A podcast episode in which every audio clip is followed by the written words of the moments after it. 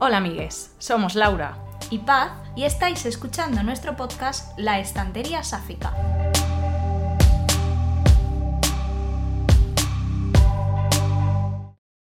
Tenemos una invitada muy especial para hablaros de la Spooky Season. La Spooky Season se ha convertido en una fiesta que celebramos durante todo el mes de octubre y bueno, a veces parte de noviembre porque nosotras somos un poco desastre y nos cuesta recoger los adornos. Sí, sí, eso es la verdad. Eh, intentamos, dentro de que las dos somos un poco miedicas, leer eh, y ver películas de terror. Llenamos la casa con un montón de esqueletitos y sobre todo velas de calabaza y Paz bebe mucho pumpkin spice latte. Que me encanta. Y para este episodio contamos con la colaboración de la reina de la Spooky Season. Tiene su casa llena de decoración. No la estáis viendo, pero vamos a subir una foto. Lleva un maquillaje increíble. Es voluntaria en el Celsius desde hace varios años. Traductora de género a la que conoceréis por sus traducciones de Asesina de Dioses de Hannah Kanner, El legado robado de Holly Black y El mar de la tranquilidad de Emily St. John Madel. Entre otros. Entre otros. que se puedan contar. Así que hoy nos acompaña Aitana Vega Casiano para hablar de la Spooky Season, de sáficas y por supuesto de libros. Hola Aitana. Hola, qué guay, me hace mucha ilusión estar aquí. Aunque espero que esa introducción de Reina de la Spooky Season no me ponga demasiadas expectativas. Que bueno, para nosotras para nosotras es la reina de la Spooky Season, por eso mm, no dudamos ni un segundo en decir, por favor, Aitana, ven a ayudarnos con este episodio. Yo la verdad que lo que tengo suerte es que miedica no soy. Lo he sido durante muchos años, pero ahora ya no. Ahora lo veo todo, lo leo todo y, me da igual, lo disfruto. De hecho, normalmente me río, que es un poco raro. Nosotros a veces también. Sí, creo que cada vez somos menos médicas. Sí. Eh, por ejemplo, It, yo ah, durante años pensaba que me iba a dar mucho miedo, no la quería ver y la vi y no pudimos dejar de reírnos con el payaso. Sí, y hace una semana literalmente que empezamos en la Spooky Season, vimos en Disney una película que no recuerdo el nombre, mira, empezamos fatal, no recuerdo el nombre, es de Kaylin Dever, es de Aliens y yo me asusté una vez pero me reí varias. ¿No one can save you? Sí, nadie te salvará. Es, es una nueva que acaba de salir que es eh, entera en silencio, prácticamente entera, puede ser que no hay diálogos. No la he visto, pero ya la tengo fichada, sí, es súper nueva. Pues hay un momento que yo pego un grito, pero Laura se rió a carcajadas. Yo creo que también es una reacción normal. Estás en tensión y a veces la tensión te sale en exabruptos, pues a veces son gritos, pero a veces son risa. Y yo, por lo que sea, hay gente que nos vamos más a la risa. Esos momentos de tensión, esos, esos saltos, esos es que no lo esperaba. De alguna manera. Pasó algo, no lo esperaba y dije ¡ah! Y me asusté mucho. Sí, de hecho, más Oye, que pues miedo, me das ganas de verla. Más que miedo, yo creo que nos afectan más las cosas así como eh, grotescas, ¿verdad? Eh, como con mucha sangre y... Hay una escena en Cisne Negro, por empezar a, nombrar vamos a algunos de los títulos de los que queríamos hablar sáficos. Eh, Cisne Negro de Darren Aronofsky, que la vimos en nuestra primera cita. En nuestra primera cita, Itana. Bueno, cuando no sabíamos que era una cita. No sé si era un gran presagio pero no sabíamos, acabado bien. No sabíamos que era una cita, eso es la verdad. Sí, o sea, es la primera vez que quedamos y que nos dimos cuenta ya de que nos gustaba Ahí, un poco. Cuando éramos jóvenes. Éramos jóvenes. Pues tiene unas Aunque romántica, romántica la peli no se puede llamar. No, no, no, no en absoluto. Y tiene unas escenas que además la, revimos eh, cuando se empieza a tirar de un, de un padrastro. Sí, horrible. Sí, sí, sí, lo recuerdo. De hecho, eh, es una de las pocas pelis que me vi cuando salieron, porque yo de cría, de adolescente, me daba mucho, mucho, mucho miedo. Era todo lo contrario a lo que soy ahora. Yo veía cualquier cosa de miedo, aparte de que lo tenía que hacer a escondidas, porque mis padres eran muy estrictos con eso y no me dejaban ver nada que no fuese de mi categoría de edad. Entonces, a veces yo me escapaba al cine. Muchas veces realmente yo no quería. Mis amigas me decían que vamos a ver una peli y acabábamos viendo otra y yo eh, hacía lo que podía pues yo lo pasaba fatal, lloraba, me daban ataques de pánico, no podía dormir, pesadillas, no lo soportaba. Entonces, Cisne Negro es una de las pocas que vi y disfruté. O sea, era, mira que tenía un punto de terror psicológico fuerte y tal, pero no sé por qué esa sí que la disfruté más. Y pues no sé, tendría 14, 15 años. ¿Cuánto hace que salió? 15 años por lo menos. O sea, ya sí, hace, hace unos cuantos, sí. Pero yo, yo de verdad, entre que se quita el padrastro y se saca las plumas de la espalda, no. Pero yo es que tengo un problema con Darren Aronofsky. Y es que sus películas me causan. sí, muchas pesadillas luego. Eh, la ballena me encanta, pero Requiem por un sueño es una película buenísima que nunca jamás en la vida volvería a ver. Requiem es angustiosa y asquerosilla. Y bueno, lo peor que tiene ahora mismo es que tiene a Jared Leto, entonces no hace falta volver a verla. Eso es celular, pero hay cosas. Pero bueno, la que os recomendamos ver es Cisne Negro, que es la que tiene escenas sáficas. Sí, porque tiene ahí un punto que no sabemos. Bueno, tiene digamos, sáficas. digamos que tiene una narradora no fiable. Sí, Y está decir. en esa... o sea, sí que tiene escenas y tal, pero está que- casi bordeando todavía esa época en la que había muchas pelis con subtextos o insinuaciones, pero no tan abiertamente sáficas. O sea, de aquella época, unos años antes, unos años después, tenemos muchas cosas que bordeaban e insinuaban, pero no acababan de atreverse a entrar del todo. Muchas veces, obviamente, pues por limitaciones de la industria, no te lo. Claro. Pero o sea, también está el subtexto también de Jennifer's Body, es innegable. Bueno, Bueno, es, muy es bueno. una cosa, eh, o sea, Subtexto eh, tiene. eran amigas, eh, eh, vamos a ver. eh, Eran un y poquito esa más película día de hoy, cero dudas de que habría ido mucho más allá. Totalmente. Y me encanta tal como es, o sea, es una de esas... Me encanta la parodia de terror en general como género, entonces Jennifer's Body a mí me fascina. Sí, y nosotras en esta casa un género que disfrutamos mucho es mujeres comiéndose hombres. Acabando con ellos. Así, Eh, o sea, algo- totalmente comiéndoselos, ¿eh? Sí, es que iba a decir acabando con ellos, matándolo, me parecía un poco ir un poco más allá. Comiéndoselos. Es que las mujeres un poco unhinged, que las llamamos nosotras, a nosotras nos encanta. Sí, o sea... Sí. Sí, las señoras pasadas de rosca es lo más maravilloso del mundo, siempre. Eh, Claro, es Siempre. que, buenísima traducción. Apoyamos, queremos, adoramos. Sí, Sí. totalmente. Y hablando de mujeres pasadas de rosca, yo vi en tu Instagram que viste Bodies, Bodies, Bodies y te encantó. Me gustó mucho. A mí no. Precisamente, no, No. a mí precisamente por el parodia del terror. Tiene algunas escenas que lloré de la risa. Me encantan esos momentos y esta es muy eh, generación Z, digamos, es, Sí, es total. pura generación Z en su humor y en sus cosas. Entonces, en algunos puntos quizás soy demasiado millennial, pero hay otras que sí que me, me reí muchísimo, me gustaron mucho. Tuvo un par de escenas que me dejaron fascinada. Y, o sea, no es el peliculón del año, ni mucho menos, pero es una peli entretenida y me parece que hizo algunas cosas bastante bien. Y eh, no sé cómo estamos con los spoilers, pero al menos las gráficas no se mueren. Eso es verdad. Es un spoiler, es un spoiler que podemos permitir, porque hay mucha gente que no le gusta que las sáficas se mueran. Entonces, pues en esta no se muere. Y ese es un, es un problemón. O sea, a ver, es, es terror. Estamos hablando de terror. Se va a morir mucha gente. En unas películas más que otras. En el slasher se va a morir prácticamente todo el mundo. Pero mm, hay maneras de hacerlo y formas de- y maneras de no. O sea, el terror, aunque se muera todo el mundo, puede igualmente caer en el, en el tropo. En el tropo no, en el. Bueno, sí. En el tropo de enterrar a los gays, el bury your gays. Sí. Porque si tienes un cast de ocho personas y las ocho son LGTB de alguna forma, pues si se mueren cinco no pasa nada. Pero si tienes una, Una. y es la primera o la única que se muere, que eso ha pasado en una película que me gusta mucho, pero me he dado cuenta de que la única que se muere son las sáficas. ¿Qué película En una es? película ¿Qué concreta. película? Saca los recibos, qué película. Eh, la me encanta lo que pasa con las últimas pelis de Scream. Pero en la última peli de Scream, si os dais cuenta, la única que se muere es la novia de la chica que es lesbiana. Porque como los cuatro protagonistas. Bueno, bueno, bueno, los bueno.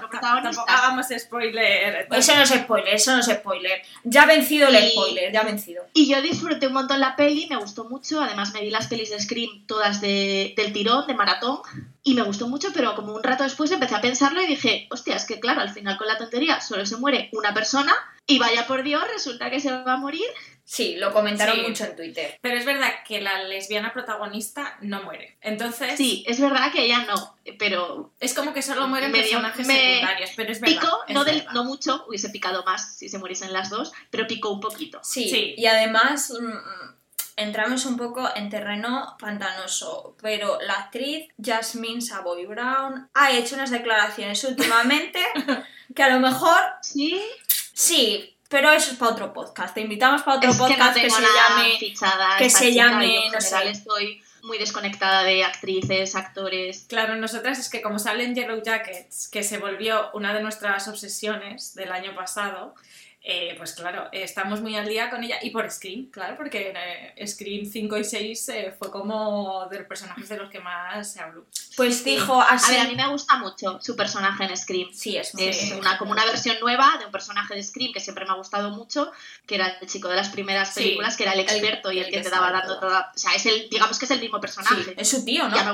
Sí. sí, es su tío. Entonces ya me encantaba él y me encanta ella. Pero veremos qué pasa. O sea, se supone que va a haber otra más, seguro. Sí. Que hagan och- 800 más. Yo, Scream. mm, y además las nuevas tienen otro encanto. Es que es.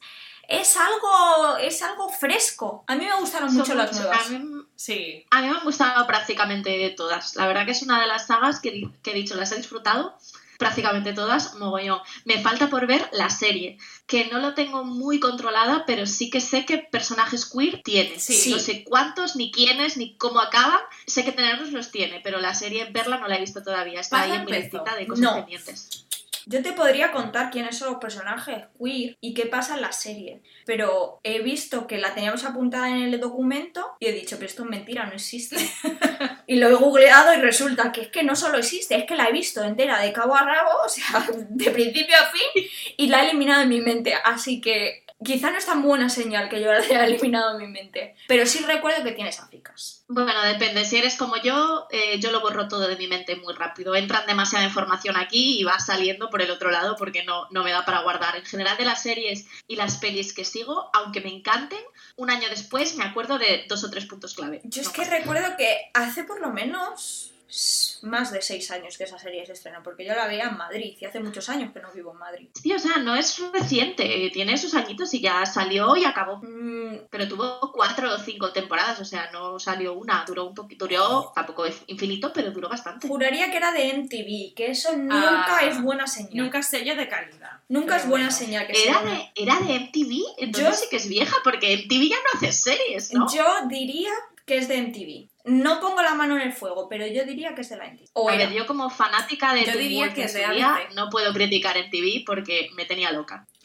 Hombre, es que Nosotras nos veíamos todo, o sea, eso es así, de la ABC, de la MTV y de la CW. De todo. Y ahora cualquier serie que anuncian eh, de alguna de esas cadenas es como, no. O sea, ya sabemos que como hagan una adaptación de superhéroes de la CW, nada. Pues efectivamente, Scream es de MTV y estoy viendo aquí en un tráiler que me está saliendo muy rápidamente en, en Google que la, la celebrity que abría la serie era Bella Thorne. O sea, ya eso te dice la Oh, calidad. Dios mío. Ya eso te dice la calidad. Pero sí, ahora estoy, estoy viendo así y estoy sabiendo que, mm, que esto no...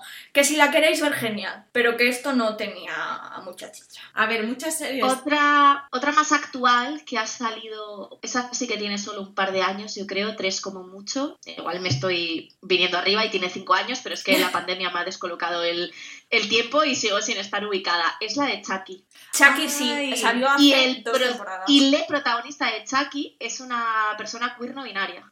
Nosotros no hemos visto Chucky, pero el, el Yo plot, no la he visto. el plot es... no me atrae el tema del muñeco. No es un, Pero- es un género de terror que no me Sí, atrae. es verdad. pero sí que me han hablado súper bien de esta Que serie. leímos la y que premisa. su representación Sí. queer es muy guay. Que la premisa es algo así como a una persona queer le hacen bullying por ser queer. Y entonces Chucky- Chucky se los carga. Exacto. Sí, es que hay una escena en plan hablando de hecho como que Chucky dice que eh, mi hija es no binario o mi hija es gay, no sé qué, y, y, y Leprota le dice como, ¿y lo aceptas? Y dice, no soy un monstruo. O sea, tiene una escena así como muy concreta que, que es como el meme que ha salido de la serie, que es súper chula, pero de la serie en sí, la verdad que me han hablado muy bien. Que a mí que el tema muñecos no me atrae, me interesa echarle un Pues ojo. pues escúchame, a mí la los muñecos, a mí los muñecos me apasionan. Y si encima mata Sí. homófobos, es mi serie. Buen concepto. Pues sí, tendremos que verla, porque a Paz le gustan los muñecos, a mí me gustan los slasher, así que se mezclan ahí dos cositas y perfecto. Y para una que toco madera, pero para para una que todavía no está cancelada, pues Exacto. Sí, sí, sí. Porque sí. pues tema sí. de series queer y cancelaciones, y encima en terror, que ya es un género que tiene pues no tantos seguidores, porque es, Es un poco ya nicho, la sí. literatura y cultura de género es un poco nicho, pero el terror es más Sí. nicho todavía, pues encima es terror LGTB ultra mega hiper nicho. dicho, las cosas como son. Tú sabes las que nos vimos el año pasado, nos encantaron. No sé si tú las, pues seguro que las has visto. Las de Fear Street, la trilogía de Netflix. Maravillosa esa trilogía. Y ya prácticamente no me acuerdo de nada porque ha pasado un año, pero recuerdo disfrutarla y recuerdo algunas escenas y, y estaba bastante chula, o sea, me sorprendió porque de entrada entré como, va, a ver esto, a ver cómo es, no creo que sea muy bueno, y me sorprendió para bien. A que mi mí- favorita mí fue la, la segunda, la que se va La segunda, campamento la que es en el pasado. La me encanta. Sí, La la, mejor. mejor, la mejor, la mejor. A, mí, a mí lo que más me gusta son las partes de centros comerciales y campamentos de verano. Es como lo- los eh, escenarios Tropos. de terror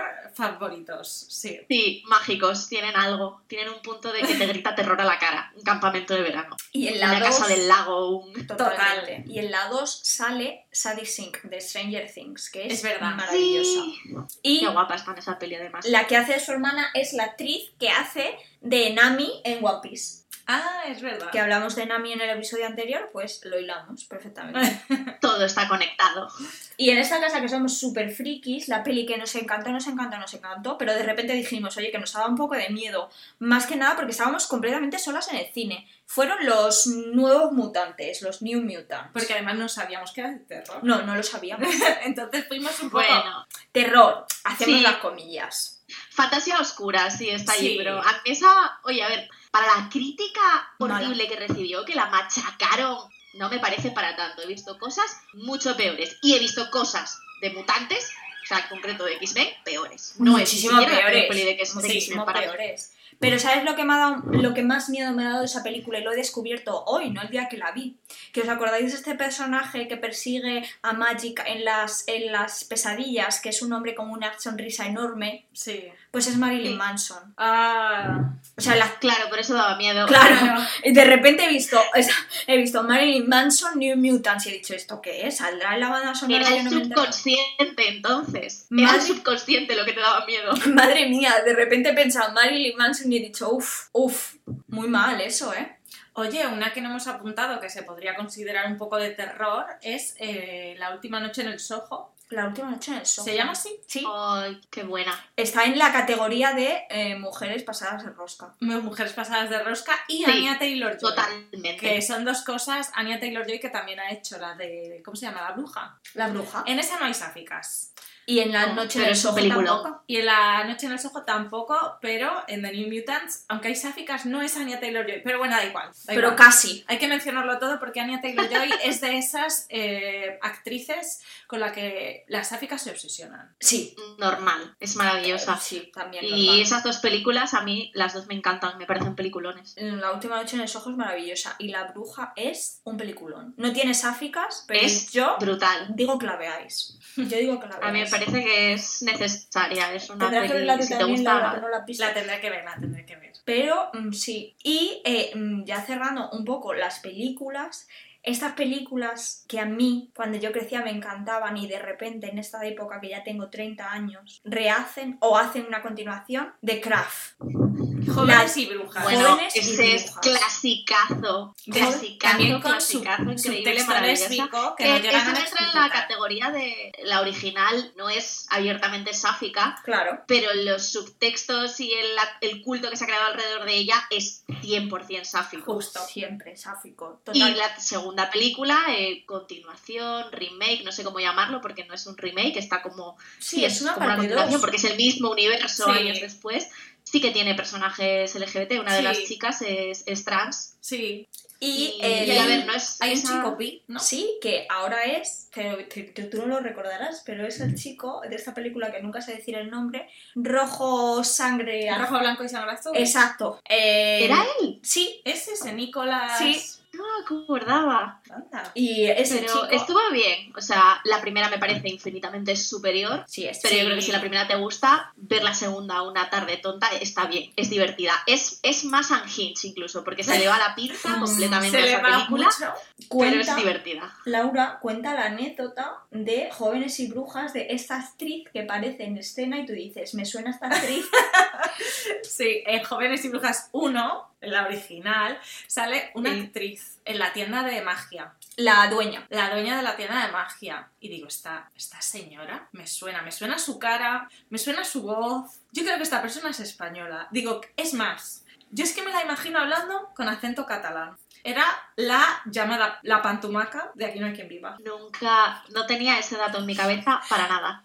Necesito ver la película otra vez O sea, y fijarme ahora exclusivamente en eso. ¿cómo llegó esta actriz, cuyo nombre desconozco ahora mismo, a Jóvenes y Brujas? No bueno, pues por aquella época a lo mejor era muy famosa en Bueno, Hollywood. Bueno, muy famosa no era porque era la en dueña. Hollywood. Era la dueña, era eh, mujer vendiendo en tienda de magia uno. o sea, no podía ser. Madre mía, los, los quiebros de la vida. Yo unas que no he visto, pero que quiero ver y que es que me apetece mencionarlas porque las encontré esta semana investigando pelis de terror sáficas y me han dejado fascinada porque son dos películas con cinco años de diferencia, las dos están en Amazon Prime, son la misma película. Es un matrimonio eh, de chicas, un matrimonio sáfico, que se van de vacaciones a una cabaña en el bosque. Y pasan cosas, las persiguen asesinos, bla, bla, bla. Las dos películas no tienen nada que ver, una es de 2018, otra de 2023, y ese es el argumento de las dos. ¿Pero cómo se llaman? Necesitamos el título. La primera es eh, Lo que te mantiene viva, se llama la primera, y la segunda se llama El refugio, o Mi refugio, algo así. Eh, la otra es de 2023, salió como este mes, entonces me salió en novedades y la miré. Y luego no me acordaba el nombre, la busqué por argumento en internet y me salió la otra. salió otra. Y digo, pero, pero si es la misma película, la han hecho dos veces, o sea, que la hagan 75 más, me da igual, probablemente me las vea además las dos seguidas, ya Y que con sáficas. Pero me parece glorioso, que la han hecho las dos, sí, sí, sí. Qué bueno. Unas son como unas que se van de viaje aniversario y otras como que están en crisis de matrimonio, entonces se van a un retiro juntas para disfrutarlo. Pero es el mismo concepto, una pareja sáfica que se da a una cabaña en el bosque y pasan cosas malas.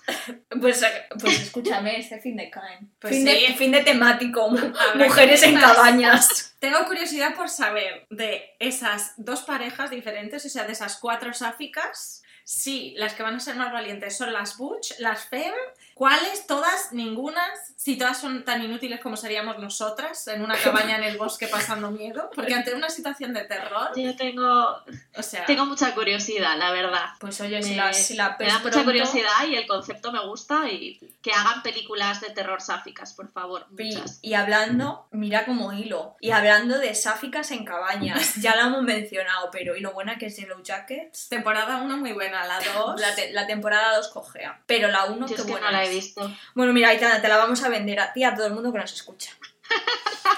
No, no, sí la conozco y sé de qué va y tal, pero creo que no tengo la plataforma en la que está y me, me da mucha Ah, pereza sí. buscarme las cosas. Si no, aquí, aquí, a mano. aquí cosas ilegales no solemos.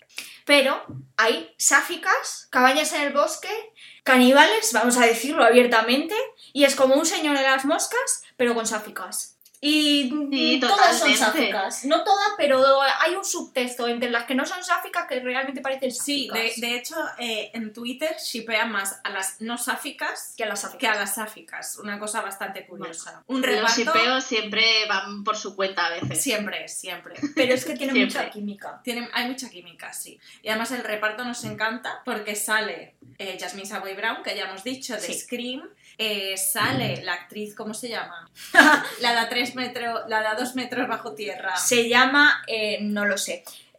¿Ves? Nos habéis pillado otra vez que no solo sabemos los nombres. Se llama Lawrence. ¿Loren? Se llama algo. La de a dos metros bajo tierra la conocéis todos. Que la de a dos metros bajo tierra, por cierto, también tiene como un rollo sáfico hacia las últimas temporadas. Que está un poco maltratado, pero está. Y la que nos gusta mucho es Shona, la, la amiga de Violet Chamford. La amiga de. Violet Sanford en, en Barcoyote. Que ¿Qué? se llama Melanie Lindsay. Melanie Eso sí Lindsay, lo sé. Que ha hecho su comeback un poco con esta serie, igual que Cristina Ricci, que Cristina Ricci fue reina del terror en los principios de los 2000 o en los 90 y ahora ahí. Mm, 90 diría yo. en los Sí, 90, en los ¿no? 90. Con Casper, también es ella, la- eh, bueno, Miércoles Adams fue, y ahora ha vuelto con Yellow Jackets y bueno, su personaje, Misty, bueno, la mejor, o sea, absolutamente la mejor. y Melanie Lindsay, eh, que también ha hecho como un comeback, eh, ha hecho un comeback por todo lo grande, porque no solo, está en, Yel- no solo está en Yellow Jackets, está en The Last of Us, que nos metemos un poco en otro y- tipo de terror, pero terror al fin y al cabo, viene de, de un Y videojuego. Cristina Ricci también está en miércoles. Ha hecho También, también, la también.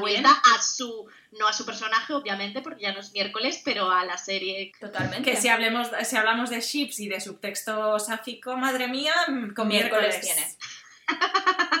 Pero es que son muy pequeñas. Bueno, Yo ahí me, me quedo un poco fuera de ese ship. No me monto en ese barco. Sí, a ver, aunque las actrices ser son adultas. Sí, O sea, Jenna sí, Ortega sí. no tiene 15 años, No. mucho menos. Pero es- yo creo que al final el tema de que los adolescentes no los hacen adolescentes, nos lo hacen para eso, para que podamos shipear sin sentirnos mal.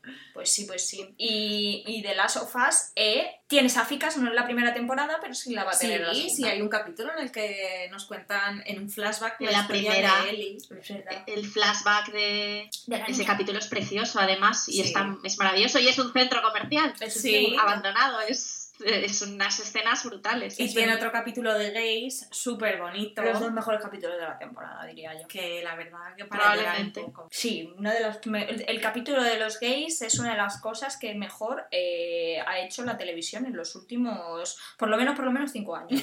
es maravilloso. Porque es muy bonito. y bueno, que ya hemos pasado, hemos pasado a series, Sí, eh, imposible no mencionar a Flanagan Hombre. y toda su eh, a Mike Flanagan y todo su ciclo de series de, de Netflix de adaptaciones de novelas, relatos, historias de terror eh, clásicos. Eh, Hill House, que a mí es mi favorita, me encantó, me fascinó, no, no, le, no le saco un pero, o sea, me parece maravillosa. sí es. Tiene sáficas. Tiene sáficas. Bly. Manor, que es- la estoy viendo ahora, no la he terminado porque soy lentísima con las series, es una cosa...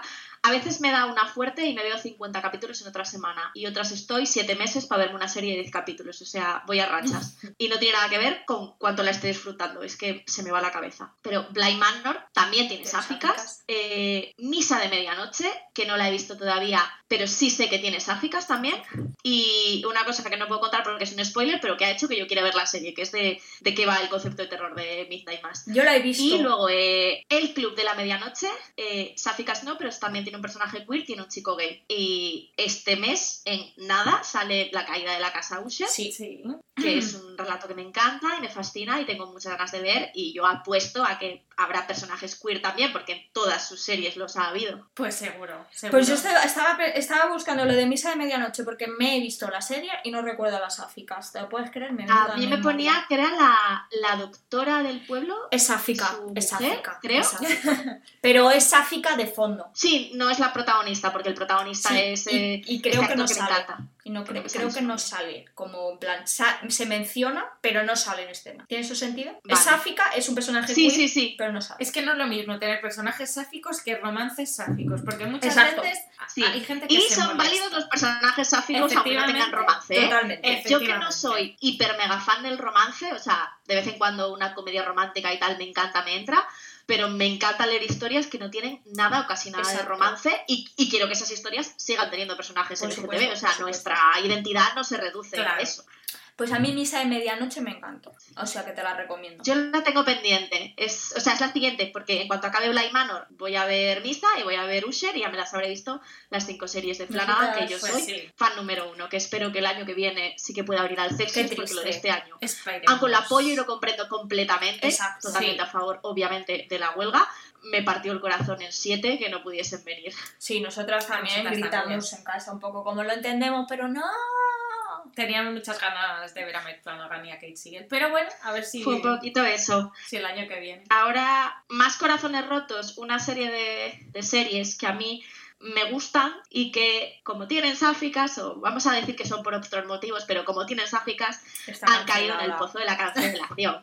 Tenemos eh, First Kill, por supuesto, que era unhinged y ridícula y absurda en muchos momentos, pero era divertida. Eh, Sabrina tenía varios personajes queer, la nueva de Sabrina, la nueva Habíamos versión, y- olvidado y, acabó serie. cayendo también. Le dieron un final, pero ese final es la última temporada, es para echarla a la basura Sí. quemarlo y no mirar atrás. Luego, una que a mí me parece espectacular, una serie increíble, la de eh, Motherland for Salem. La serie esta, que es una especie de distopía en la que las brujas eh, en Salem firmaron un pacto con el gobierno de Estados Unidos para que en vez de matarlas, las reclutasen para el ejército. Entonces, en la vida actual, todas las hijas brujas de familias de brujas son forzosamente reclutadas a un ejército a cumplir los 18. Es muy guay, o sea, la serie es muy guay, hay pareja sáfica, están todas pasadísimas de rosca, o sea, pasan cosas chungas.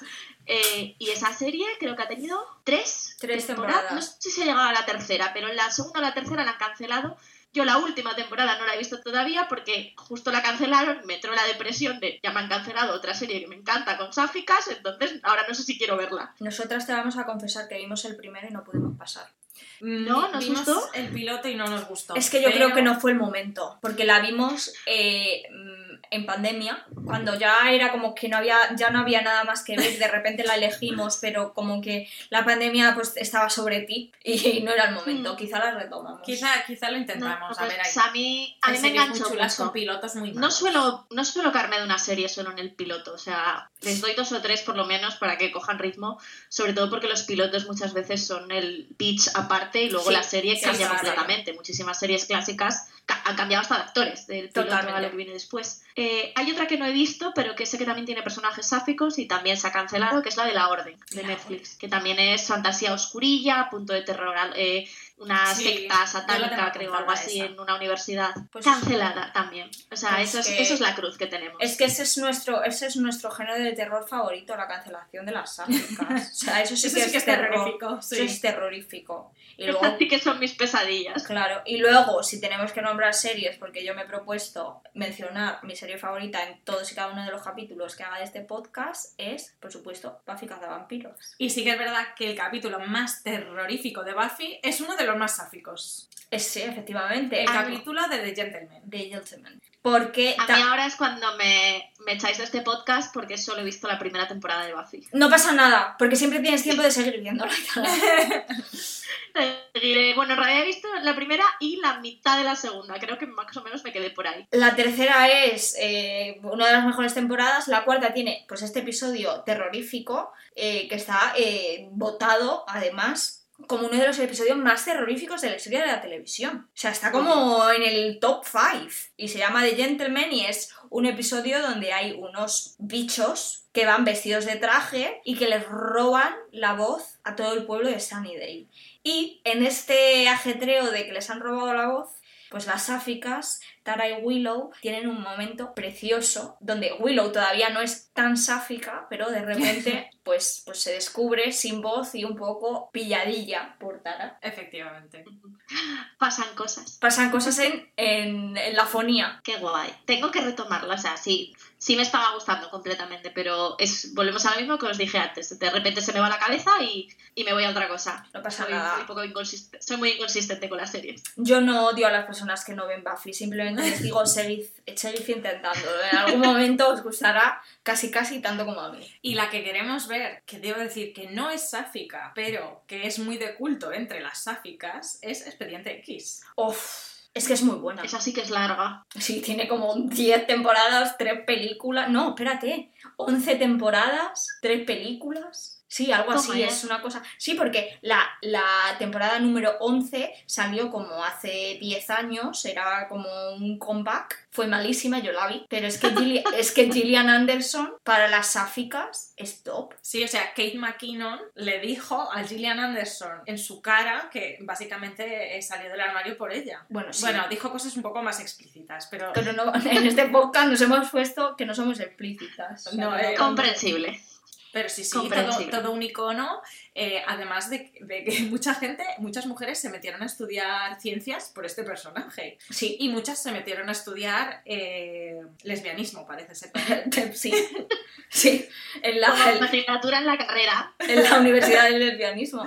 Pero sí, oye, esperamos que esperamos que muchas sáficas hayan encontrado como, como su razón de ser. De esa que hagan un reboot y que sean dos sáficas. Sí, sí, vale, lo voto. Genial, me encanta la idea. ¿A que sí? Sí, y hilando así, hilando así, chin, chin, chin, chin, ciencias, mujeres, sáficas, eh, científicas, nos vamos a nuestro tema favorito que son los libros, Las mujeres bajo el mar. Qué o nuestras mujeres, Nuestras nuestras mujeres mujeres, bajo el bajo el mar. Nuestras, Qué miedo. sí, De Julia. nuestras esposas bajo. Ay, a mí me encantó, me pareció muy bonito. A mí me A encantó. mí ese libro me pareció bonito. Sí, sí. Doloroso, o sea, a mí me da más dolor y pena que miedo, pero es que me parece precioso. Está escrito de una manera. Tiene una prosa muy bonita y es un libro que, bueno, mm, trata varios temas eh, un poco de subtexto, ¿no? Es un poco más subtexto que de forma explícita. Es como tú lo quieras leer. Tiene muchas lecturas, es un libro que tiene muchas lecturas y que el miedo que te genera yo creo que depende un poco de esa lectura, Sí. más bien.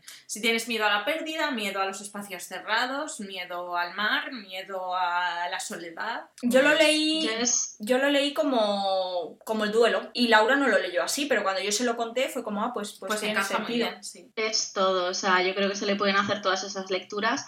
Eh, personalmente, además, me encanta porque entra en ese subgénero del terror que a mí me fascina absolutamente, que es eh, terror eh, marino, subacuático, como lo queráis llamar, o sea, historias de terror que tengan que ver con el mar o con monstruos marinos o con ese tipo de cosas. Entonces, de hecho, uno de mis libros favoritos de terror y de la vida en general es eh, Into the Drowning Deep de Mira Grant, que es Ah, el sí. seudónimo de Shona Maguire, que son, es un libro de una expedición que se van a buscar eh, a ver si existen las sirenas. Entonces, es un libro en el que tenemos sirenas asesinas y es maravilloso. Maravilla. y sáficas y representación autista y de personas sordas y de todo, o sea, maravilloso, es que es maravilloso, estoy completamente enamorada de ese libro, de todos sus personajes, es, es lento porque es un libro como de casi 500 páginas, entonces hay mucho build up y va muy poquito a poco, las últimas 100 páginas son una fiesta del terror, de la sangre, de lo chungo y de lo todo, pero es que es maravilloso. Y, y tú que eres muy fan de, de Shonan Maguire, ¿te has leído los de mm, Los Niños Descarriados? ¿Se consideraría Sí. fantasía oscura o terror? Tiene un punto oscuro, sí, o sea, yo no creo que llegue a terror, aunque hay algunos más que otros. Por ejemplo, para mí eh, los, el segundo libro, que es eh, eh, The Moors, que no me sale ahora, Los Páramos, creo que es en español, los de Jackie Jill. Para mí los que tienen a Jackie Jill como personajes protagonistas centrales son los que más rozan el, el terror y la fantasía oscura, porque Los Páramos, que es este mundo de fantasía en el que ellas eh, viven, es terrorífico y sus personalidades son las más terroríficas. O sea, hablamos de que hay otro personaje que literalmente vivía en un mundo de esqueletos y da menos miedo que este mundo de los páramos en el que están ellas. Sí, nosotros tenemos varios. Tenemos los- todos los que se han editado en España, que son cuatro. Eh, bueno, el, el Cuatro. ter- el tercero y el cuarto están en un mismo volumen. Y bueno, pues ahí están pendientes para leernos. Pero es verdad que en- Cuatro, en, ¿eh? inglés creo que se va a salir ya como el noveno. Pues, Pues, pues lectura perfecta. Sí, acaba de salir el octavo, bueno, acaba de salir, salió en enero, sale normalmente uno al año, entonces el próximo enero sale el noveno. pues runas a espabilar. Aquí. Son, a mí me encantan, o sea, es probablemente mi saga favorita. Shona Maguire es una de mis autoras favoritas, entonces entre esa saga eh, y Into the Drowning Deep y su precuela, que tiene una precuela que no hay, es imposible encontrarla, o sea, no está en papel ni en digital en ninguna parte, solo he podido eh, escucharla en audiolibro, ha sido la única opción porque no existe su versión física, ya no existe, en digital prácticamente tampoco, ha sido imposible y me ha dado mucha pena, o sea, en audiolibro está muy bien, pues que me encantaría tenerlo porque es mi libro favorito y no puedo coger la precuela, que es una novelette cortita, pero por algún motivo no está. Qué raro. Bueno, no es raro, ¿no? Quizá lo ha hecho en ese formato. Es que, bueno, hay ciertas autoras, por ejemplo, aquí pasa con Shonan Maguire, que sus libros no están editados En, aquí. en UK, sí, en Reino Unido no están. Porque estuve buscando yo varios y bueno, pues eso, por ejemplo, los de los niños descarriados hemos optado por comprar la edición en España y no, no, la, no la editan, pero ni, ni los de ni los firmados como Mira Grant ni los firmados como Shona McQuaid. Es muy raro. Qué curioso. La quieren. Y en. Tengo ese- suyo uno pendiente, que es el de Feed, que es también firmado como Mira Grant, que se va de eh, eh, pandemia de zombies, va por ahí. Los de la- Es el siguiente que me toca. La parasitología, ¿no? Se llama esa saga. No, ese es otro. Ah. Es que tiene muchas cosas. Tiene los de Parasite, creo que y tiene los de Feed. O sea, tiene varias cosas. Le gusta el tema. Es que es una autora Me muy prolífica además, ¿eh? Escribe muchísimo cada año, y, pero es que es súper organizada y escribe todos los días unas horas concretas. Ojalá. Es maravilloso. Yo Ojalá soy sea como súper, súper fan. Porque sí, porque a mí me encantaría. Está ahí en mi top, top, top. Y a mí, eh, otro autor que me encanta de terror es River Solomon, que me leí Sorrowland, que es más terror gótico, es un poco fantasía oscura a ratos, pero bueno, yo lo considero terror gótico y me encantó, me encantó. No sé si tú te habrás leído, Aitana, el de... Solo he leído el de... En las El que ha sacado Crononauta, el que está traducido por Carla eh, en las profundidades. Es el único que he leído suyo. Sorrowland lo, tenía, lo tengo mirado, pero no lo he leído todavía. Pues tú, a ti te encanta. Criaturas submarinas, ¿qué voy a decir? Efectivamente. Sorrowland está, O sea, está por- inédito de momento, pero en España está muy chulo si leéis en inglés.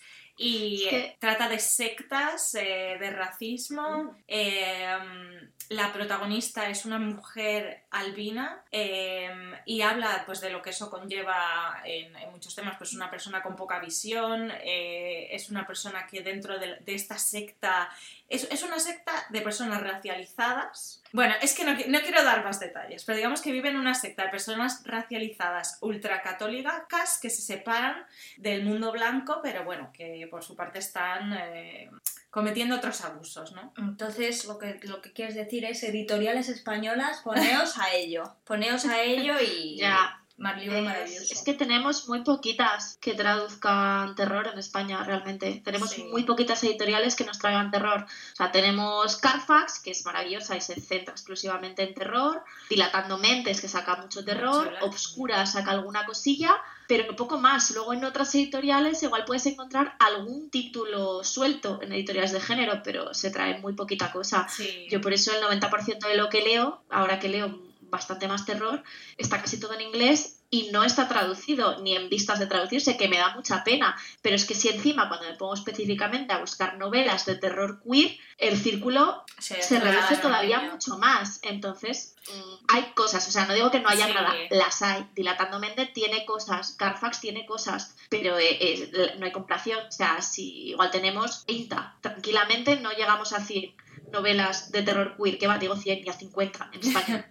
Ya. ¿Diríais vosotras, eh, como traductoras y estáis mucho más metidas en el mundo editorial de lo que lo soy yo, que es más difícil traducir terror queer que terror a secas? O sea, no, ¿Traducido no, o que se venda. Exacto. Que es más difícil comprar terror queer que terror a secas. Bueno, Aitana, tú has dicho que sí, que no tienes casi, que cuando buscas terror queer no hay. No hay prácticamente. El terror yo creo que, no voy a decir que no vende, hay gente que le gusta el terror, obviamente, a mí me, me fascina, pero es nicho. Y queramos o no, hay mucha gente a la que le sigue echando para atrás eh, ciertos personajes, ciertos temas, ciertas cosas, porque la sociedad sigue siendo homófoba, sigue siendo transfoba, sigue siendo, o sea, por mucho que luchemos e intentemos tal, esas cosas siguen ahí y se notan. Y hay gente que de primeras eh, le recomiendas un libro que este libro es de sáficas y hay gente que no, pero yo no soy homófoba, pero es que no es algo que me guste mucho leer. Bueno, pues un Ya, poquito bueno. homófoba igual sí eres. Igual Claro. si eres, igual Revísatelo. revisa. Es verdad que yo creo que hay mucho eh, fan del terror un poco rancio, de los que todavía leen eh, mucho Lovecraft y mucho Stephen King, y que a lo mejor deberían leer más pues a P. Lee Clark o a, a Stephen Graham Jones o a Mira Grant barra Shona White y a otras personas queer y racializadas. Creo que vende más a alguien como Grady Hendrix, que es un señor eh, blanco estadounidense y que aunque, según nos han dicho, escribe bien los personajes femeninos, suyo, a mí me está gustando. Eh, Yo soy ahí, soy eh, la oveja negra, porque a mí no me gustó nada. Yo personalmente no me gustó nada algo que pasa en sus libros, algo que es una cosa que me molesta Sí, mucho, que yo- él hace y que no me gusta. Yo creo que sé cuál es, o sea, porque de hecho estoy leyendo eh, Guía del Club de... ¿Cómo se llama? guía del club de, de lectura. Sí, la de los vampiros, Sí, es eh, ese. Pues a mí el- en ese libro pasa algo concreto que yo detesto como Sí. recurso literario, entonces yo ahí Sí. fue un no quiero No lo vamos a decir, pero sí, yo le decía a Laura que dentro de que me está gustando el libro, eh, se nota, porque se nota que él es un hombre blanco privilegiado. Ya está. Y lo dejamos ahí y quien quiera leerlo a él y sus libros, que lo lea y quien quiera leer el mensaje que estamos diciendo, pues también lo sabrá lo que estamos diciendo. Pero era un poco que le hacían, hacían una comparativa con Josh Whedon, que era un hombre blanco privilegiado. Me ahogo, he, he visto, he dicho Josh Whedon y me ha atragantado. Era un hombre, es un, le comparan porque son hombres blancos privilegiados que van de feministas y progres y pues, pues no lo son.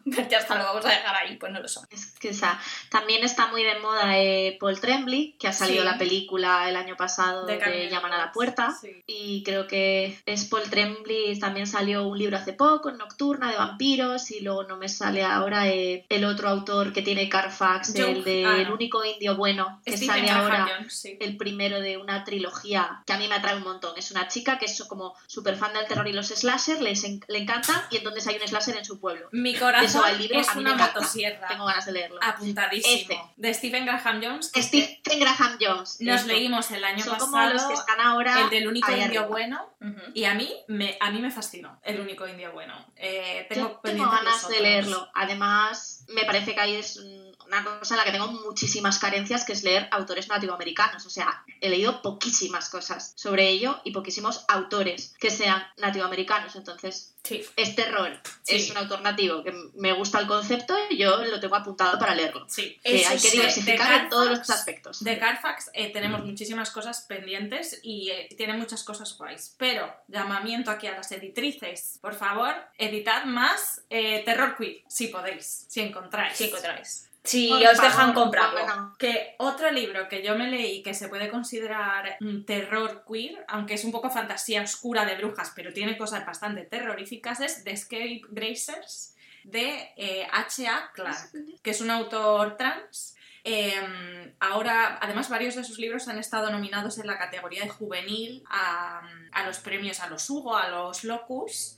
Es una trilogía de brujas y es como de craft, como en Jóvenes y Brujas, pero explícitamente lésbico. Pues, pues para adelante. O sea, Escape Graces, una maravilla, me lo leí el año pasado, me encantó. Y es trilogía. Yo no que a mí me ha gustado mucho. Es una trilogía. mucho es La Casa del Hambre de Alexis Henderson. Es terror gótico, quizá, o sea, no es terror fuerte, aunque si una persona es aprensiva con la sangre mm, mm, es complicado de leer, pero ese es sáfico total. Eh, no es que sea romántico ni bonito, es terror, es desagradable, pero a mí ese libro me encantó, me encantó, me encantó. Y otro también de señoras Angins, pasadas de rosca muchísimo, es el de heroínas sencillas y perversas Sí. de Emily Dunford, que es eh, Plain Bad Heroines en inglés, Sí, que sí. es que el título en español tuve que buscarlo porque no lo tenía. Ese lo leí también, eh, pasadísimas también en ese libro, todas, pero espectacularmente.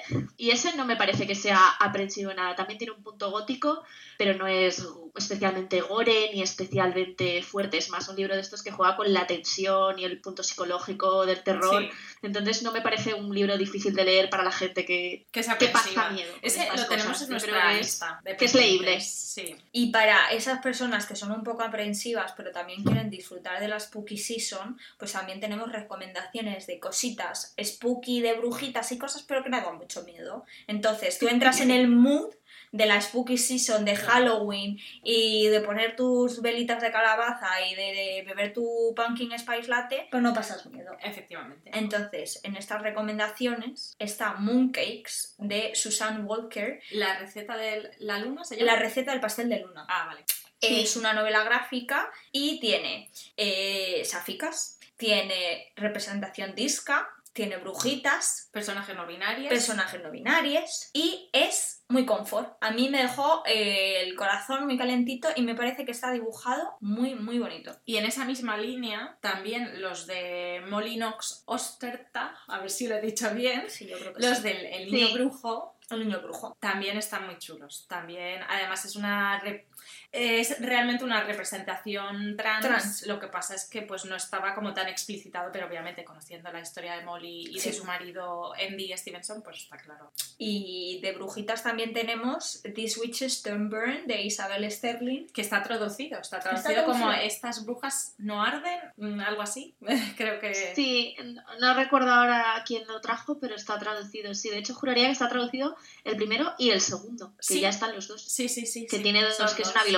Y yo quería mencionar que lo he puesto a ultimísima hora porque me he acordado de rebote. Eh, se llama Scouts Honor de Lily Anderson. Juraría que no está traducido, no lo sé, no lo puedo asegurar. Y es un grupo de chicas scouts, tiene sáficas, pero en vez de vender galletas, mata monstruos. Y es como Maravilloso. Stranger Things, Buffy, hacen así, ch- ch- lo mezclan todo y está muy chulito. Yo me escuché el audiolibro y me gustó mucho, porque es una de esas lecturas que pues haces en la Spooky Season y no te da miedo, pero parece que estás leyendo algo que, que, es, que es de la época. ¿Y qué, qué más títulos? ¿Se te ha quedado por ahí algún título, Bueno. Aitana, de película, de Uy, serie, yo- de libro? Yo tengo esto para hasta mañana. De libros, que además no hemos mencionado ninguna y está feo, eh, alguna autora española de que Sí. lo que decimos se, tra- se traduce muy poco, se publica, Sí. pero también hay También autoras escribe. haciendo terror nacional Por supuesto. y me parece imperdonable hablar de terror sáfico y no mencionar a Marina Tenatena. Eh, en concreto, Nos devoró la niebla, que es como una especie de retelling en clave de terror del flautista Amelín, que es maravilloso. O sea, eh, el estilo, eh, cómo escribe esta mujer es espectacular y este libro es una pasada. Yo todos los sus relatos, historias que leo me fascinan y a tope con ella. Y otras autoras de terror españolas que a mí me encantan, que no he leído todo lo que tienen. Eh, entonces no sé decirte ahora si tienen cosas sáficas o no, pero creo que sus libros merecen la pena muchísimo leerlos. Nieves Mories, Yolanda Camacho y Naikari Diosdado, y Enerio Dima. Yo para mí son cuatro que a mí me fascinan sus libros. De hecho, de Naikari me he acordado cuando habéis hablado de Cisne Negro y de lo del padrastro, porque tiene un libro que se llama Desollada, que a mí me tuvo con un mal cuerpo. Es, es que lo pienso y me vuelve a dar toda la angustia, o sea, espectacular. Yo de, de Nieves Mories me leí hace poco Agujeros de Sol, me encantó. Es verdad que no tiene sáficas, pero bueno, yo tengo ahí apuntado Budapest, que es la novedad para leérmelo prontito. Y el que me compré hace nada, Y te lo dejaste en, en Madrid. y me lo dejé en Madrid porque no me acordé de que iba a pasar la Spooky Season en Londres, fue sobre Dioses y Gula de Paula Peralta Pozanco, que se lo acaba de, mm, de reeditar, porque ella lo autopublicó, se lo ha editado Numac y ha salido ya el segundo. El segundo. Y hecho. sáficas. Y tiene sáficas, sí, tiene yo a ese le tengo muchos muchas personajes ganas. Muchas personas. Ese es más juvenil, ¿no? Creo, o sea, es terror juvenil. Eh, que es, a tope, ¿eh? es un slasher en un es un slasher de campamento. O sea, lo que a mí me va totalmente. Y luego tiene, sé que tiene otro de terror de vampiros. ¿Te acuerdas del título, Paz? Uh. No, Paula, te hacemos un llamamiento. Ven a contarnos sobre tus libros de terror de vampiros. Y nos das, nos echas la bronca por no sabernos el nombre. Pero sí, No bueno. ya no, te, no te vas a. No me voy a acordar ahora mismo, pero, pero nos los queremos leer, sí, sí, sí. Sí, sobre Dioses y Gula yo lo tengo eh, fichadísimo. Y el que es maravilloso de terror, aunque no sea sáfico, es Carcoma de Laila Martínez, que también Uf, sí. eh, Me encanta también, una maravilloso. La esperábamos en el También Thesis, está, es mi pen- es pendiente porque no lo he leído todavía porque me dan miedito los tochos, pero en nuestra parte de noche de Mariana Enríquez eh, todo el mundo lo considera como el libro de terror. Eh, eh, yo tengo muchas ganas de leerlo Sí. y creo que sí que tiene alguna trama eh, queer, Ay, en mira, alguna cosa. Eso no lo sabía. Está, está en mi lista de Spooky, pero en, me en da tu miedo. lista no, está en tu estuche, tenemos un estuche con los libros que nos vamos a leer los siguientes, está ahí, nuestra parte de noche, a ver quién de Yo las se le tengo lo coge muchas, primero. muchas ganas. Pero es que, como tú has dicho, Aitana, es que me da miedo empezar eh, ese libro y que sea lo único que me lea la Spooky Season. Es que es muy largo. es Es largo, largo, es largo. Y eh, voy a Eh, decirlo. Spooky Season voy a leerme. A ver si me da para leer cinco o seis libros al menos, espero. Que Yo- últimamente me cuesta más, pero. Voy a hacer un inciso y voy a decir que el libro de Paula Peralta es Ariadna y las posibilidades muertas, que también tiene sáficas y es de terror. Sí, ya sé cuál no sé es, si vale. ese es el que tú decías. Sí, Ya sí, sé cuál es. sí, sí, ese es el que creo que es de vampiros. Sí, quizá me equivoco. ¿eh? A lo mejor No no es de vampiros, pero pero es- tiene sáficas. Pero sí, Claro, es que lo que no tenía en la cabeza era lo de los vampiros, pero sí conozco ese título. Yo soy una autora que tengo pendiente. pues yo me habría leído sobre Dioses y Gula, pero como digo, eh, me lo he dejado en Madrid, así que esta Spooky Season me quiero leer. El de la bestia soy yo. De. em, búscame, búscame cómo se llama la autora. ¿Quién? Que lo acaban, los van a publicar ahora mismo en ediciones versátil. La bestia soy yo. Eh, I feed her to the beast and the beast is me. Y la autora es. no sabemos. Bueno, eh, ese, nuestra parte de noche, nos lo queremos leer. Me quiero leer el de las brujas. Y eh, hay ¿Cuál uno- es el de las brujas? El de These Witches Don't Burn. El de I Feed Her to the Beast es de Jamieson She, que no sé sus pronombres, creo que es ella.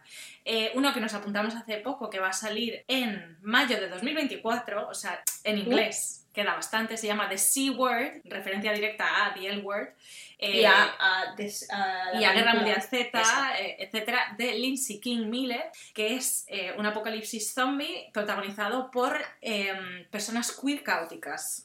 Nosotras. Zombieland con personas queer, o sea, ya está. Zombila con El personas caos queer. es una Vale. personalidad y es la nuestra. Es la nuestra, totalmente, totalmente. Y eh, yo tengo en mi lista de Spooky Season, que juraría que no tiene sáficas, experimentación de Obscura Editorial. No, de Carfax. De Carfax. No, de Carfax. Gemma Files. Es de Carfax. Sí, de Gemma Carfax. Ese es de es Carfax. que una no puede estar siempre eh, tan eh, atenta como estáis vosotras con las editoriales. Yo me pierdo. No las controlo todas, todas, ¿eh? pero bueno, las que me gustan, digamos que les tengo un puntito, pues obviamente son muchas editoriales, muchos libros. Lo que se publica al año es Sí. insostenible, inmanejable, entonces eh, al final estás atenta a lo que te gusta. Pero es, es verdad que las que están especializadas en fantasía, ciencia ficción y terror son las que solemos controlar más y a las que, sobre todo las pequeñitas, a las que decimos, venga, mi dinero que vaya a Carfax, a Oscura o a Duerme Vela, en vez de, pues, eh, si no, si es un Duerme gran Vela. sello, pues a lo mejor me lo compro en inglés, no pasa nada. Si va a ser Penguin España, siempre. me lo puedo comprar en Penguin eh, UK, que da igual. Que mira, de Duerme Vela, si alguien quiere una recomendación eh, perfecta para Spooky Season, pero que no da miedo, tienen de Conjuros y otras penas de Angela, de Angela Slater, Slater eh, Brujas, una historia súper cortita, maravillosa. Y me vais a permitir aquí el injerto de publicidad, Por que supuesto. hacemos una lectura conjunta en, en noviembre de ese libro en nuestro Patreon de Voces de lo. Es un librazo maravilloso y lo- comentar los libros siempre mola. Y ahora creo- Pero bueno, y también, perdona, Paz, No, que no, no te corte, el que también es como muy otoñal es el de Cuando la luna era nuestra, traducido por ti, Aitana, de, Sí, eh, se me ha olvidado el autor de- Ana Marie, La- Macleod. Ana Marie McLemore. Efectivamente. Ese es un libro súper otoñal, o sea, es Pumpkin Spice en un libro. O sea, es que no hay cosa más otoñal, pero no es spooky para nada. Este es todo lo contrario. Es cozy y bonito y arropable y es un libro que te da un abrazo. Pues muy bien. Yo Es iba a decir muy bonito. De autora no binaria. Y sí tiene que cuenta. sáficas. Ah, Y tiene perfecto, sáficas. perfecto. Es un autor no binario, eh, el protagonista es un chico trans y un, una- un perso- hay un personaje sáfico, eh, secundario, digamos. Técnicamente es como de las villanas, eh, es que, que son mis personajes favoritos del libro. Son cuatro hermanas, es que molan un montón. Pues Son cuatro hermanas que están loquitas de lo suyo y deciden que quieren robarle sus rosas a la protagonista porque creen que las van a que les van a servir para recuperar la atención del pueblo, digamos. Pero son gloriosas. Y yo, ya que has, has sacado voces de lo insólito a colación y ya que estamos llegando a la hora de programa, te iba a decir, Aitana, ¿dónde te podemos encontrar en Instagram, en Twitter? ¿Qué haces aparte de, de traducir libros fantásticos? Eh, este es tu momento, es tu momento. Pues en redes, en esa red moribunda que estamos a punto de perder, No. antes conocida como Twitter y que yo me niego a llamar de otra manera, estoy como Avega Casiano, es así el nombre más profesional, digamos, como red social. En Instagram estoy como Call Me Bibliophile, porque solo hablo de libros en mi cuenta y hace un par de años que dije, me apetece hablar de libros, estoy harta de mi cuenta de Instagram personal, digamos, y me pasa este rollo. Y también en las cuentas de Voces del Insólito, que es el Patreon de relatos de género que comparto con Carla Bataller, en nuestro proyectito. Tenemos relatos de terror Genial. también allí. El último que hemos sacado, el último que hemos sacado este octubre, perfecto para la Spooky Season, es un slasher. Y esto va a sonar raro, pero es un slasher es precioso. Es una montaña rusa de emociones. que Carla te nos deja, ha dicho otra cosa, ¿eh? eh, enamorada. Carla nos y dijo es- que le costó un es- poquito traducir la es parte de terror. Pero, pero puede ser precioso y terrorífico a la vez, no pasa nada. Es, es bonito, es muy bonito. Tiene una escena, una primera escena dura de slasher, pero digamos que esto va más de las consecuencias posteriores a vivir ese tipo de experiencias, a lidiar con el trauma, a quién eres. De hecho, se llama En quién se convierte la Final Girl. Y hablando de Final Girl, la pregunta que te queríamos hacer, Aitana, para cerrar el, el programa. Y antes de las novedades. Y antes de contaros las novedades, eh, si tú fueras la Final Girl de un libro, una película, una serie, ¿de cuál sería? ¿En qué mundo sobrevivirías? A mí me encantaría ser guay y decir que yo eh, sobrevivo en Scream o sería la más lista y salgo de las pruebas de Jigsaw o en Saw o algo, pero la única posibilidad de que yo sobreviviera a una peli de terror es que me esconda y se olviden de que estoy ahí por un golpe de suerte, porque tal como soy no me hace falta ni que me maten. Me tropiezo y me caigo yo solita encima del hacha. Yo... Así, en la primera escena, taca. Sí, yo siempre que hablamos de esto y Laura dice, de nosotras dos, ¿quién sobreviviría? Y digo, mira, sobrevivirías tú, porque si tengo yo que depender de saltar una valla para que no me coman los zombies, no la voy a saltar. O sea, yo no voy a hacer ejercicio físico. Yo que me coman los zombies. Y cuanto antes me muero, que antes dejo de correr. sufrir. No merece la pena. Yo podría sobrevivir más por precavida. Bueno, no eso tú en realidad. Ya, ya os contaremos eh, en otro episodio la vez que eh, estuve a punto de entrar en casa acompañando a una señora con pintas sospechosas porque Y que se cayó en la calle. Y casi morimos. Y cuando luego pues se lo conté a la gente me dijeron, Laura, esa señora te podía haber asesinado, suena todo muy extraño y Sí. Paz, fue quien me detuvo. Y yo dije, que, que se quede la señora Así que más que- nos da, no la conocemos, nunca Está- más la volveremos a Está ver. claro que en cosas donde te engañan, como en la purga, cuando alguien te dice, te dice déjame entrar en tu casa, que soy Que se buena", me ha quitado el teléfono. Yo me fiaría y moriría. Yo solo sobreviviría si fuera algo tipo de parásitos y todo dependiera de lavarse mucho las manos. Pero Laura bajando al sótano de la casa encantada. No, voy a ver si queda. Total. que baja a ver si quedan cervezas, que da igual, no pasa nada. ¿Qué va a pasar? Hombre, yo por la Coca-Cola bajaría al sótano, eh, ya hubiera zombies o fantasmas. Entonces queda claro que que de este, eh, de este, eh, de este trío que somos, eh, chascaríamos todas al primer segundo, ¿no?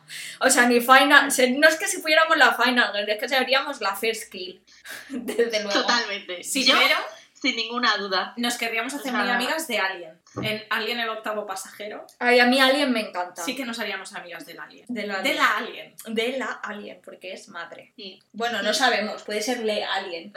No sabemos. Lo que quiera. Y No ya, sé, pero yo iba a querer acariciarlo, Sí, seguro. sí, y sí, moriría por, desde luego. También.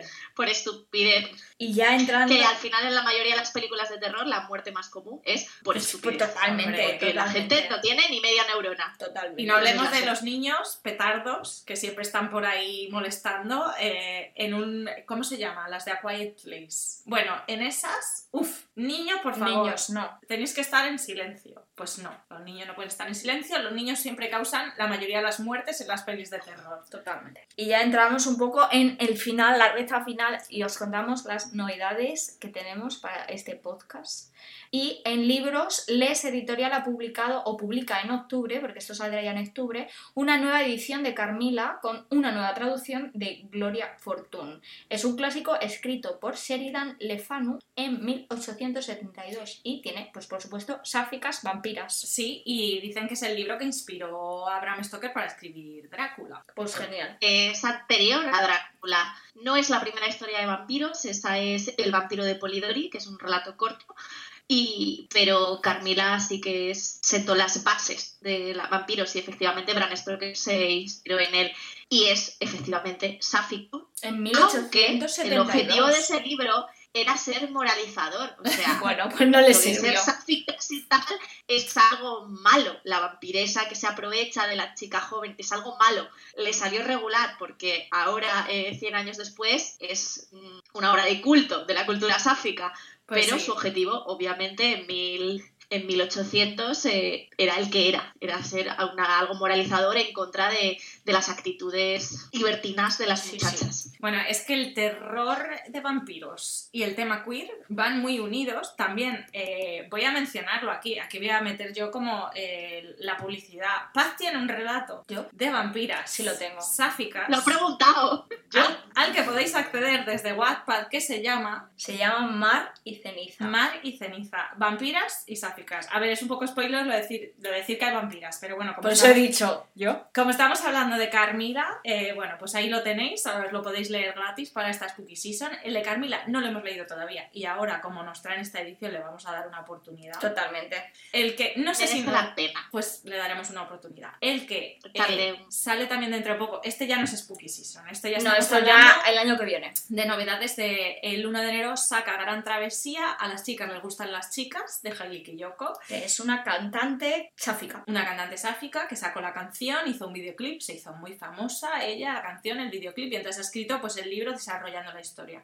No sabemos quién traduce, he intentado encontrarlo por todas partes, pero bueno. Pues muy mal. Gran travesía. Hay que decir los traductores de los libros. Pero Hailey Kiyoko, en otro programa hablaremos de música sáfica y la tendremos que mencionar. ¿Qué más sale, Paz? Pues en cómic, el quinto y creo último volumen de Heartstopper sale el 7 de diciembre en todo el mundo. En UK creo, concretamente, mentira, he dicho en todo el mundo, en todas las galaxias no sale, sale en Reino Unido. Y esperemos que en Españita también pronto. Lo traducirán pronto. Eh, y esa traductora que sí la conozco se llama Victoria. Victoria Simón, Victoria. Bueno, que está muy bien traducidos, que os los podéis leer perfectamente en castellano o en inglés. Si estáis empezando a leer en inglés es un nivel muy sencillito.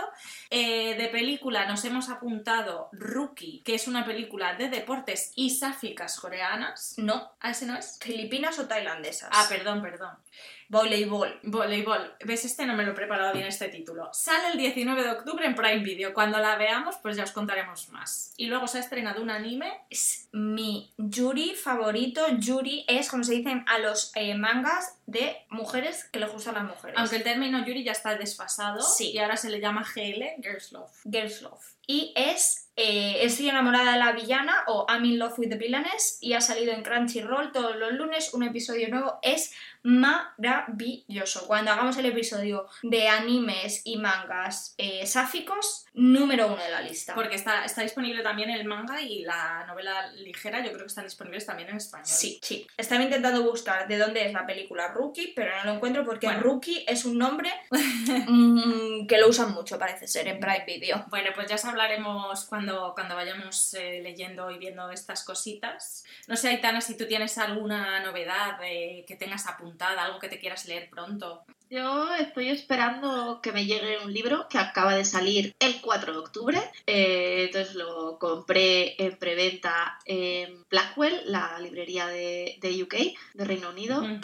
Necesito que me llegue ya, aunque calculo que por lo menos otra semana más va a tardar, pero no pasa nada, soy muy paciente.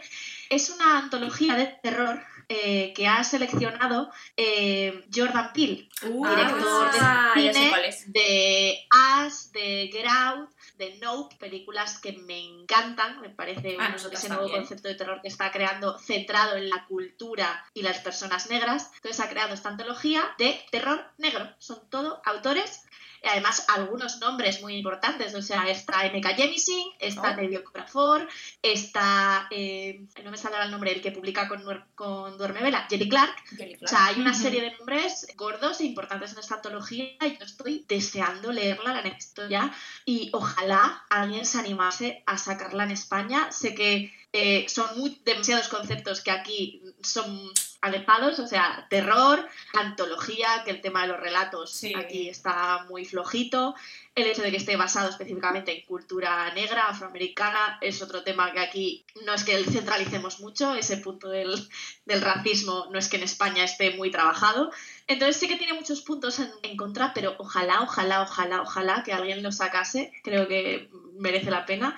Yo en cuanto me llegue a casa, es el libro que me voy a leer sí o sí, es esta Spooky Season Kai. ¿Cuál- ¿Cómo se llama? Eh, dame un segundito, porque es Scream... Que por cierto, Ah. voy, voy a aprovechar mientras lo está buscando Aitana en Nope. Creo yo que el personaje eh, De que, Keke Palmer. que interpreta Keke- Kiki Palmer es un personaje sáfico, aunque en la película no tenga ningún romance. Sí, yo creo que también. No lo Creo puedo que asegurar. sí. No, no sé si Puede se va ser. a explicitar. Yo creo que sí, que en algún momento. Pero de todas formas, las pelis de Jordan Peele, eh, sáficas o no, están chulísimas. Y como ha dicho. Aitana, para concienciarse con el racismo y con un montón de cosas eh, que en España, pues eso, no nos tocan tan de cerca a veces o de las que las que no, que no vemos tan a menudo, eh, no nos concienciamos tanto, pues, pues está Sí. muy bien verlas. Sí. Eh, os tengo la antología, se llama Out There Screaming. Pues genial. Apuntada. Apuntadísima. Y yo, vamos, ha sido, llevo, yo creo que desde junio o julio que lo vi por primera vez comentado a una youtuber de terror, que habla mucho de terror, que me gusta mucho, que lo comentó y dije, este libro cae en preventa, sí o sí, lo quiero, lo necesito, ya. Pero vamos, ninguna duda. Eh, pues con esto mm, te vamos a dar gracias inmensas por haber estado con nosotras y habernos ayudado y, y- y recomendado tantísimas cosas chulísimas en este episodio de la Spooky Season. Y como habréis visto, no nos equivocábamos. Aitana es La la reina. experta en terror, es La la, reina. reina. de la Spooky Ay. Season. Hay mucha gente que todavía sabe mucho más que yo, pero yo seguiré, porque de, de aquí ya no salgo. He caído en el caldero spooky y aquí me quedo. Bueno, nosotras te damos hoy la corona de eh, reina de la Spooky Season sáfica. Sí, Y ese título, ese título no lo ostenta nadie a día de hoy. Entonces, Pues, oye, es tuyo. Muchísimas gracias, me parece un título espectacular, quiero ser digna de él, así que seguiré viéndome todas las pelis posibles de sáficas, todas las series, leyéndome todos los libros, que me lo echen todo, que yo lo quiero. Y que salgan más en español, por favor, editoriales. Efectivamente. Y una llamadita que yo estoy dispo- disponible para traducir cualquier cosa sáfica y si es spooky, mejor. Pues di que sí, pues di que sí. Pues muchas gracias, Aitana, que nos veamos eh, en el Celsius pronto, más antes del Celsius, y, y que hagamos mm, muchísimos podcasts más, eh, hablando de Spooky o de no Spooky. Muchas gracias, Aitana. Yo por siempre que queráis, aquí me tenéis. Pues muchísimas gracias. Muchas gracias por traerme. Esperamos que hayáis disfrutado mucho con este episodio. Y si no queréis perderos el siguiente, solo tenéis que darnos follow en Spotify, Y ahora a disfrutar mucho de la Spooky Season. Nos vemos en el próximo episodio. donde hablaremos de sáficas. Y de libros. ¡Hasta pronto! Adiós.